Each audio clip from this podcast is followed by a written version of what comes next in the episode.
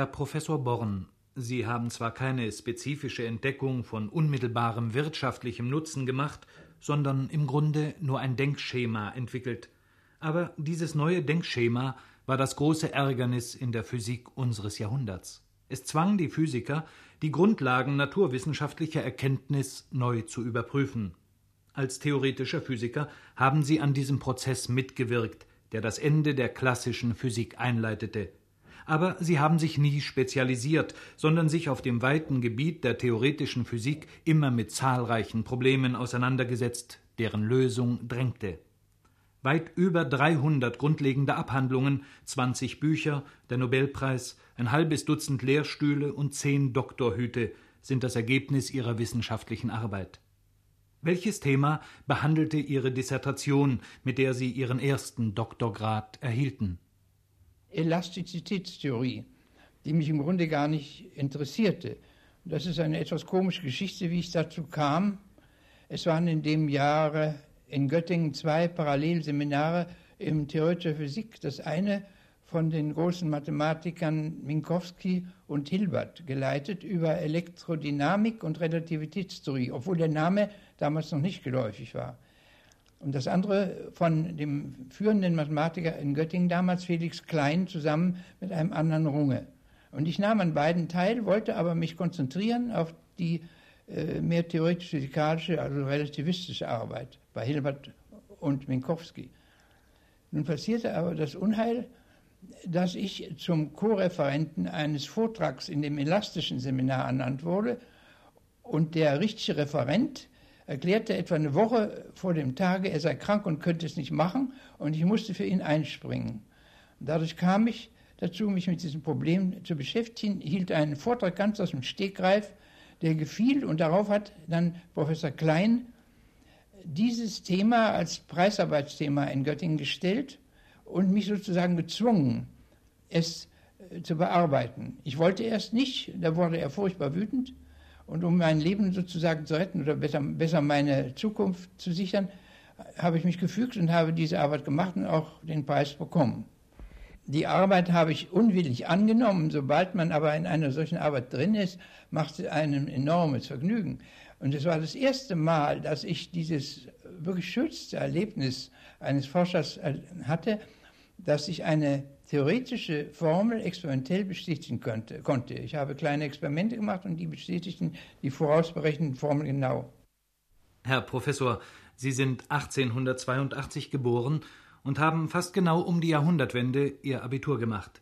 Dann kamen Sie auf die Universität, zunächst nach Breslau. Sie kannten damals das Leben an der Universität schon gut aus nächster Nähe, denn Ihr Vater war selbst Professor in Breslau und als Anatom und Embryologe weltbekannt. Sie hatten zunächst Rechtswissenschaft und später Moralphilosophie belegt. In dieser Zeit haben Sie Ihren Weg gesucht, haben auch Literatur, Volkswirtschaft und Psychologie gehört und waren praktisch in den Hörsälen der verschiedensten Fakultäten sporadischer Gast. Dabei bin ich aber auf die Mathematik gestoßen und die zog mich viel mehr an, weil ich mich merkwürdigerweise damals für das philosophische Problem des Unendlichen interessierte, das ja in, bei Kant und bei vielen älteren Philosophen eine große Rolle spielt.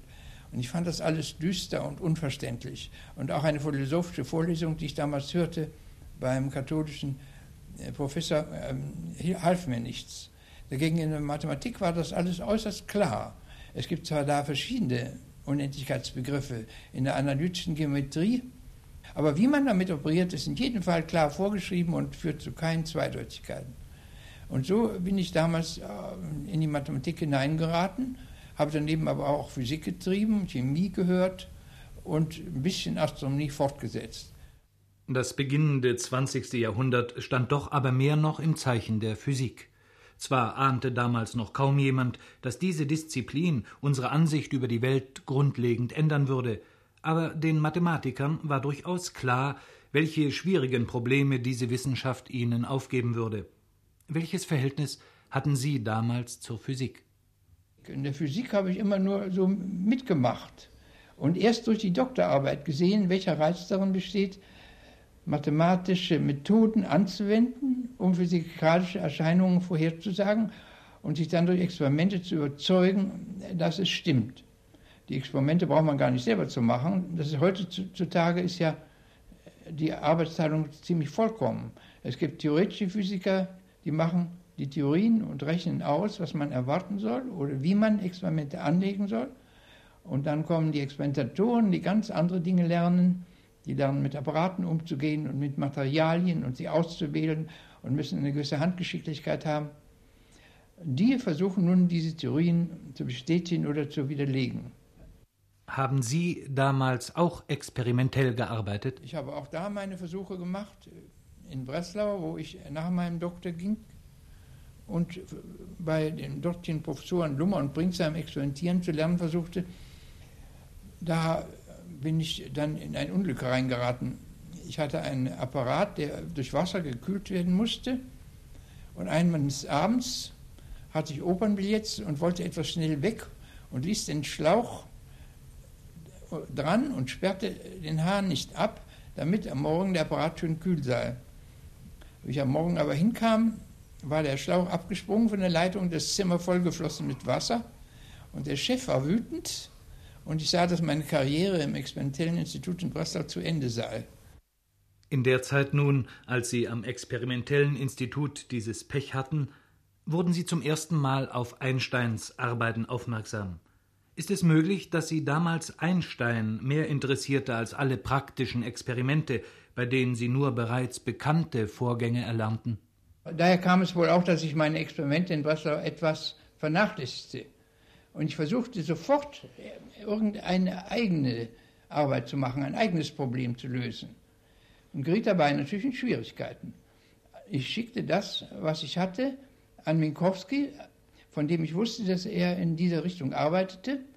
Und statt dass ich einen kurzen sachlichen Antwortbrief bekam, erhielt ich zu meiner Überraschung eine sehr liebenswürdige Einladung von, von ihm, nach Göttingen zu kommen und mit ihm in der Richtung der Relativitätstheorie zu arbeiten. Ich habe dann noch viel weiter in der Relativitätstheorie gearbeitet und auch Gelegenheit gehabt, Einstein kennenzulernen.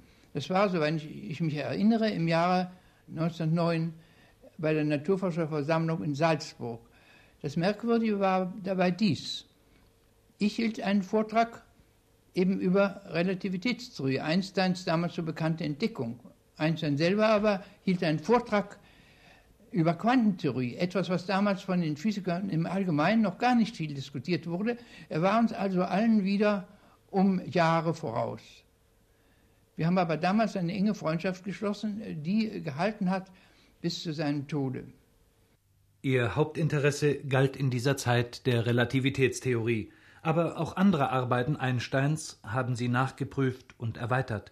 So haben Sie zum Beispiel Einsteins Abhandlung über den Wärmeinhalt von festen Körpern bearbeitet und erheblich verbessert und sich dann jahrelang mit Kristallen und den durch sie aufgebauten festen Körpern beschäftigt dass die Kristalle ein regelmäßiges sogenanntes Gitter sind, also regelmäßig wiederholte Gruppen von denselben Teilchen. Das hatte man immer vermutet. Zur Gewissheit wurde es durch eine Entdeckung von Max von Laue, die etwa im selben Jahr 1912 erfolgte. Unsere eigene Arbeit war unabhängig von dieser schon vorher zum Druck geschickt worden. Dabei wurde die Geometrie der Anordnung völlig aufgeklärt und ließ sich durch Röntgenstrahlen fotografieren. Nun war aber das weitere Problem, außer der Geometrie gibt es auch eine Mechanik der Kristalle. Das heißt, die Teilchen sitzen nicht in Ruhe in ihren festen Lagen, sondern beginnen zu schwingen. Schon die Wärme erzeugt solche Schwingungen, aber alle mechanischen Störungen bedeuten Verrückungen und Schwingungen der Teilchen. Und mein Programm war festzustellen, ob es da Gesetzmäßigkeiten gibt und wie diese atomaren Gesetzmäßigkeiten mit den Eigenschaften der wirklich beobachteten Vorgänge in den Körpern zusammenhängen. Da gibt es also thermische, mechanische, optische, äh, elektrische, magnetische Erscheinungen, die alle aufs engste zusammenhängen und immer darauf beruhen, dass eine magnetische Kraft, sagen wir, die Teilchen verschiebt. Diese Verschiebung erzeugt wieder elektrische Kräfte und die elektrische wieder mechanische und so geht es fort in einem komplizierten Zirkel. Ich habe damals mein erstes Buch äh, hierüber publiziert, das hieß Dynamik der Kristallgitter. Und äh, dieser Kongress, den ich eben erwähnte in Kopenhagen, der führte genau denselben Titel auf Englisch, Dynamics of Crystal Lattices. Sie kamen zu Kriegsbeginn nach Berlin, um Max Plancks Lehrtätigkeit zu unterstützen, aber schon nach den ersten Vorlesungen wurden sie eingezogen und einer militärischen Forschungsanstalt zugeteilt.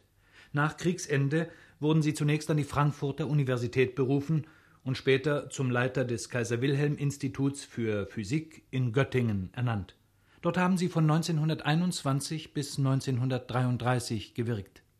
Diese Zeit war eine wirklich große Zeit für die Physik in Göttingen, denn es ist mir gelungen, eine Reihe vorzüglichster Mitarbeiter heranzuziehen. Mein erster Assistent war Wolfgang Pauli, späterer Nobelpreisträger, mein zweiter Werner Heisenberg, der es zum selben Rang brachte. Und dann kam mein jetziger Nachfolger Hund, allerdings eben auch schon emeritiert. Und dann kam eine Reihe von berühmten Gästen, die nach unseren Untersuchungen die neuen Methoden lernen wollten. Ich kann dir einige aufzählen, zum Beispiel den Nobelpreisträger Enrico Fermi, dann äh, Oppenheimer, der später die erste Atombombe äh, unter seiner Leitung bauen ließ, Teller, der der Vater der Wasserstoffbombe genannt wird. Ich rühme mich gerade dieser Tätigkeit nicht, aber sie sind sehr bedeutende Männer jedenfalls.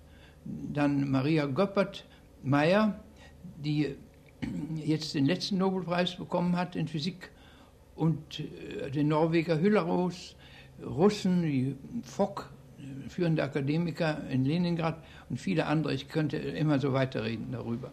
Nun, das, die Probleme, die uns damals beschäftigten, die gingen auf Plancks Quantentheorie zurück. Diese, Planck, diese Quantentheorie war durch Niels Bohr auf die Atome angewandt worden und äh, hatte riesige Erfolge, führte aber dann doch zu unlösbar scheinenden Schwierigkeiten. Und die wurden dann von uns ganz von Grund auf neu angegriffen. Heisenberg hatte die lösende Idee, aber noch nicht die richtige Mathematik. Die haben dann mein Mitarbeiter Jordan und ich hinzugebracht. Und so kam eine Arbeit, die man die Drei-Männer-Arbeit nennt, von Heisenberg, Jordan und mir zustande, in der die wesentlichen Grundlagen der ganzen modernen Atommechanik drinstehen. Für diese Arbeit erhielten Sie 1954, also 28 Jahre später, den Nobelpreis. Sie fanden damals, dass entgegen allen bis dahin bekannten Naturgesetzen sich die Protonen und Elektronen, also die kleinsten Teilchen des Atoms, nicht in mathematisch zu berechnenden Bahnen bewegen. Diese Feststellung über die Bocksprünge der Natur bewahrte zwar das physikalische Denken vor weiteren Irrtümern, aber sie erschütterte auch die Grundlagen der klassischen Physik. Sie ermöglichte eine neue Deutung der Mechanik, die bis dahin mit Hilfe der Theorie der Vorherbestimmung beurteilt wurde. Die alte Mechanik, die beruhte auf dem Gedanken, der wohl auf den alten Newton zurückgeht, dass wenn man heute wüsste, wie alle Teilchen der Welt, alle Atome, alle Elektronen sich verhalten, wo sie sind und in welcher Geschwindigkeit sich sie bewegen, und man hätte einen ungeheuerlichen Mathematiker, der die verwickelsten Gleichungen in wenigen Minuten lösen könnte, könnte dieser Mathematiker genau vorherberechnen, was in den nächsten Minuten, Sekunden, Jahren oder Jahrhunderten passiert. Das Spätere ist durch das Vorhergehende determiniert, bestimmt. Die neue Physik ist anders. Die sagt schon, die Feststellung solcher Daten wird, wird durch die Naturgesetze selbst verhindert. Man kann nicht alle für die Vorhersage auch in der klassischen Mechanik nötigen Bestimmungsstücke gleichzeitig bestimmen. Das wird die, durch die Naturgesetze selbst verboten. Und daher kann man natürlich auch keine vollkommenen Vorhersagen machen. Man kann nur sagen, mit welcher Wahrscheinlichkeit kann man verschiedene denkbare mögliche Ereignisse erwarten.